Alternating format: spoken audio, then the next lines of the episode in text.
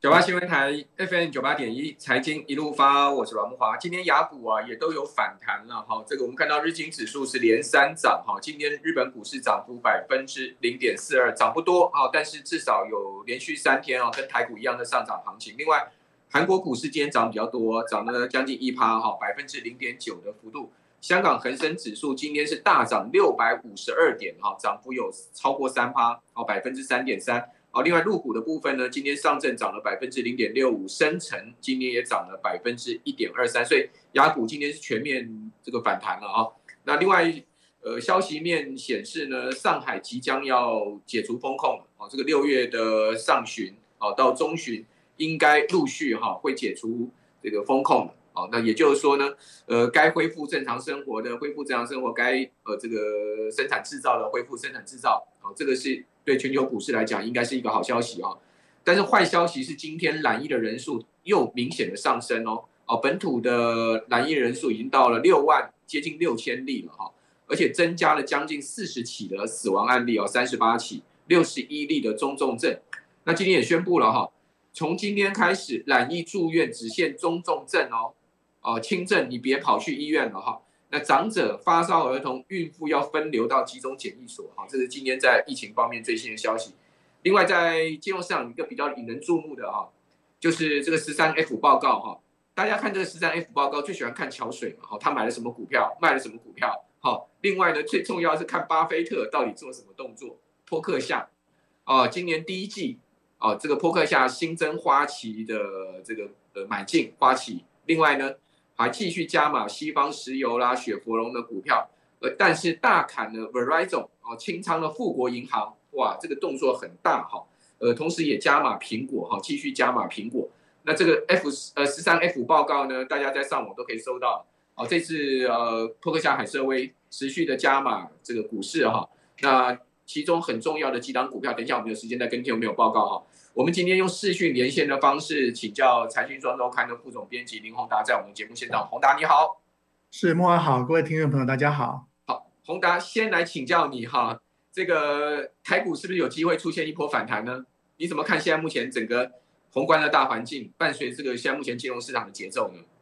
呃，之前就是美国市场很热，但是中国的供给供给不上，特别是中国的上海的封城影响了昆山这边的供应。那台商很大的一部分都是以昆山为基地，那这呃，所以上海的封城影响很大。但是目前从这个这一波的这个呃香港股市的反弹，其实台股的反弹到现在，纳斯达克其实期货盘正在快速的反弹，所以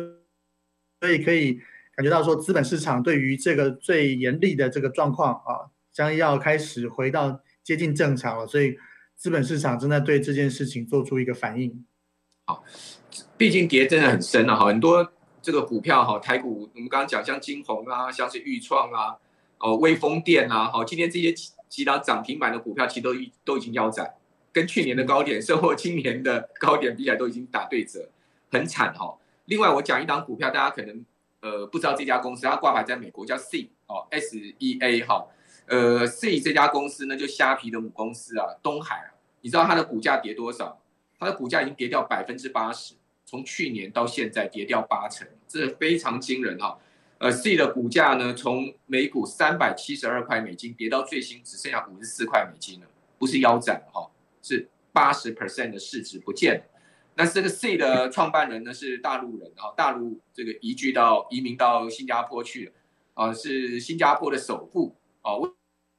为什么？因为 C 股价大涨到三百多块的时候呢，它的市值啊。就他拥有股票市值高达两百多亿美金了，所以新加坡熊盖五吉郎就是这位李先生了，哈，就是这个 C 的这个创办人，就是虾皮母公司啦，哦，这个东海的一个创办人，哦，现在他的这身价呢，从两百二十亿美金缩水到不到五十亿美金，不过还是很有钱，就对了，一亿美金都很有钱了，不要讲五十亿美金了，不过跟他两百二十亿美金比起来差多差很多，所以宏达你怎么看这一波全世界性的成长股的？这个呃所谓的估值或者说市值的修正，其实现在就是处于一个变化的阶段。我还记得这个疫情刚开始的时候，我也是跟木华兄连线。那我记得我那个时候讲过说，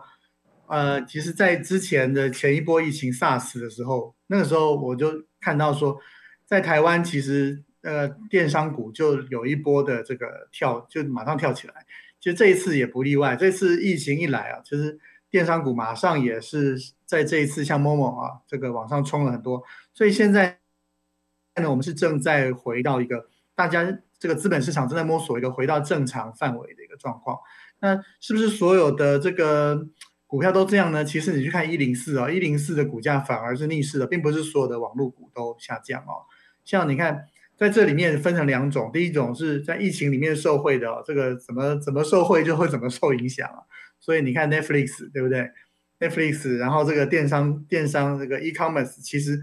都开始出现相当的压力。但是我回到这个正常世界以后，我要请人，我要我要这个去呃旅游啊。今天现在的新闻就是大家呢，就算航空公司再怎么加钱呢，大家都在美国啦。啊，都都要去抢购这个机票，所以呢，世界出现了很大的不一样。我想，这个资金的挪移啊，就是在这里。那过去成长很多的，未来是不是还成长？那它能不能超越这个呃升息之后所带来的这个限制啊？这个是现在目前市场关心的事情。好，美国四月机票比三月涨了十八趴，你看有机票这样涨的吗？月比增长十八趴，年比增长将近四十趴。不管油价怎么涨哦，就是要出去玩，就是要出去玩，就不管了。现代人都想想想开了，想通了。你你钱抱着懒意死了，没没花到，你还不如把它花光算了，对不对？所以其实还是有一些公司过去蹲了好久之后，其实要谈起来。其实你看过，你看今年上半年旅行社在台湾的这个股价，其实是蛮强势的。好，那宏达，请教你哈。但我们也看到另外一些比较呃值得探讨的讯息，就是红海，对不对？对。鸿海它居然是退出了融创跟呃群创的董事会，啊，这个到底怎么回事？我觉得我我的直觉啦，红海可能是要做一些做一些调整，啊，整个架构上的调整。同时呢，他们是不是我暂时试试一下问你一下哈，这个呃也不算试一下公开了，他们是不是要？他们是不是觉得？LED 面板未来几年很麻烦，所以他们赶快先闪一下，是这样吗？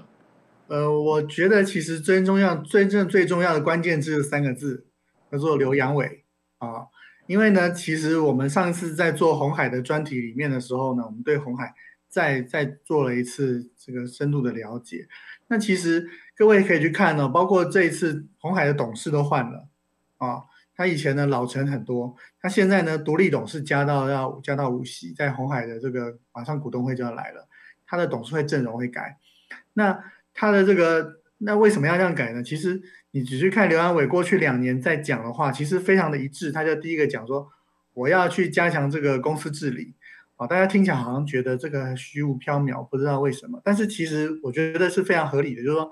他认为呢，我这个公司里面的权责呢，就是要切干净。哎，你里面本来有一些董事会的这个成员也是对鸿海集团有很多贡献的，可是他现在他的公司上市了，他在香港挂牌，那他同时又代表这个香港公司挂牌公司的利益，同时呢，他人又是坐在这个鸿海的董事会里面，那这样对红海长期是对还是不对呢？啊，所以各位可以看到，在今年的红海股东会之后，这些事情都会一个个的消失。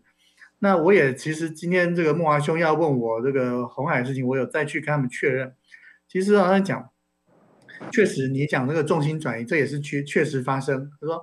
哎，他说以前呢，这个呃，这个其实群创的角色在鸿海的里面是很特别的，它是由郭台铭的个人投资去持有的。所以呢，这个代表说过去郭，呃，你讲这个呃红海集团，他说群创究竟属不属于红海？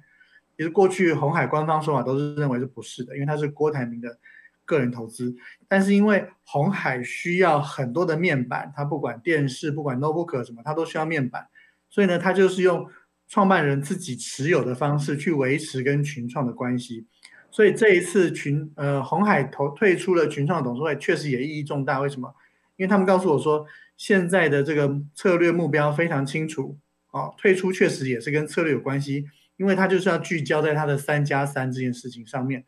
那过去过去的十年是手机的时代，是是电视的时代，是这个我们都知道，这个郭台铭这个在当董事长的时候，这个八平八平几平这样子，对不对？啊，在对于屏幕、对于荧幕啊，郭台铭有非常多的论述。但是现在是三加三的论述，鸿海集团无论如何，它继续的成长，它要去聚焦，把它的所有资源重新聚焦的时候，同时又要把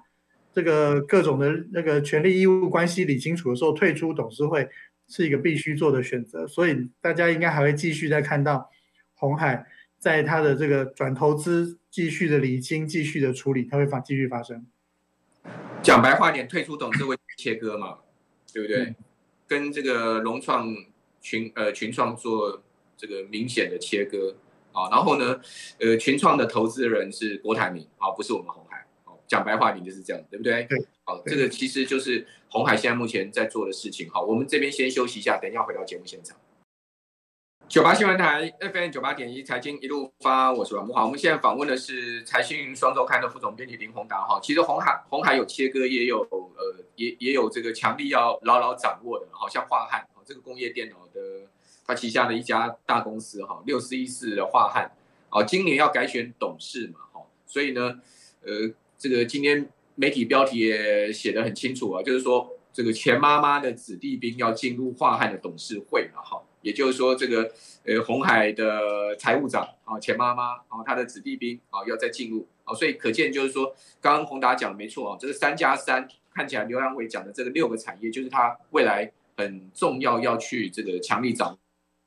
握。但是像这个什么 LED 啦、面板啊，这些他就要切割开去，我就把它切割掉了。对，因为每个时代都有它未来的趋势，红海要成长，这是绝对没有毫无疑问要去做的，所以。其实这个 AIoT 或者是物联网，还有五 G 的这个扩散呢、啊，这还是现在进行式，这会这是大家要关注的题目。好，不过现在金融市场的问题真的也很多了哈，这个景气各方面的问题，我这边要请教这个呃宏达了，就是说，尽管我们我其其实我跟宏达大概我们都定义这一波股市的呃这两天的这个连续三天的上涨是一个弹升嘛，哦它不是一个回升啊，所以听众朋友弹升跟回升反弹哦跟回升。哦，这个空头下的反弹，或是说，呃，结束空头的回升，行情要搞清楚了。好，我觉得最主要原因是因为大环境上面很多不利的因素，哦，这个还没有厘清。哦，所以说在这样的环境下面呢，可能操作上面我们还是要谨慎，但是不代表你不能抢短，好，不代表说你你不能掌握短线的行情，这是两回事。我们可能把策略搞清楚。好，那至于说，呃，抢短的话，啊，或者说你现在看到。有什么样的产业是至少现在目前前景比较透明啊，或者说呢，它值率也比较好啊，或者说我们可以看到它集团也好，或是说个别公司也好，它有很明显的在做形态经营形态上面的转变的，有没有看到这样的公司？有，我们这一次其实做了台塑集团做一个封面哦，我们采了一个特别的切角，就是说我们从科技角度来看台塑，大家以为都觉得台塑集团叫台塑嘛，就是它塑胶做的。其实我们这次做了一个图哦，就是呢，其实台塑的这个公司啊，它从这个航太啊、低轨卫星的用的客气瓶啊，就是燃料瓶，到这个高阶的封装啊、半导体啊，从晶圆片、细晶圆片到特殊特用化学品，到封装到低润，其实台塑集团都有参与哦。所以我想各位可以参考一下我们这一期的杂志。呃，大家如果从科技领域来重新理解台塑的潜力的话，我相信一定会有不一样的看法。好，呃，有网友问你南亚啊、呃，怎么看南亚？南亚在这一波这个跌势里面，真也跌得蛮重的啊，从九十几块居然跌到八十块。对，但是你想想看，其实我们刚刚讲到上海封城哦，如果你看南亚，它就是这一波上海封城里面的受灾户。为什么？昆山哦，南电啊、呃，然后你讲。我们刚刚我们要跟各位讲的是，其实台塑集团哦，呃，当初我们都知道那个故事，就是当初在台积电刚成立的时候，台塑集团是有投资的。很多人就会问了啊，为为什么台塑就不继续投资？其实答案很简单，因为你这次去看台塑在这过去二三十年来在科技业的投资，它都要一件事，它就是要彻底的掌握。所以呢，呃，你去看南亚就好了。这个南亚是我们要怎么理解它？其实台塑集团是从石油开始，从一滴油开始，要做到最后是变成记忆体，变成载板，变成 PCB 板。那是怎么做呢？那就说我台塑，我台塑化啊，有炼油厂，我那个油呢，我可以验出这个乙乙烯啊、丙烯各种，然后呢，我再用乙烯、丙烯去做环氧树脂，环氧树脂呢再去做成这个电路板啊，然后电路板呢做载，然后这样子这样子去做，所以台塑集团呢，它要在这个变动这么快的科技业里面要维持不败，它就是靠上下游整合。那这一次呢，其实其实它的模式跟三星很像，三星就是上下游整合。那上下游整合遇到挑战的时候是什么时候？就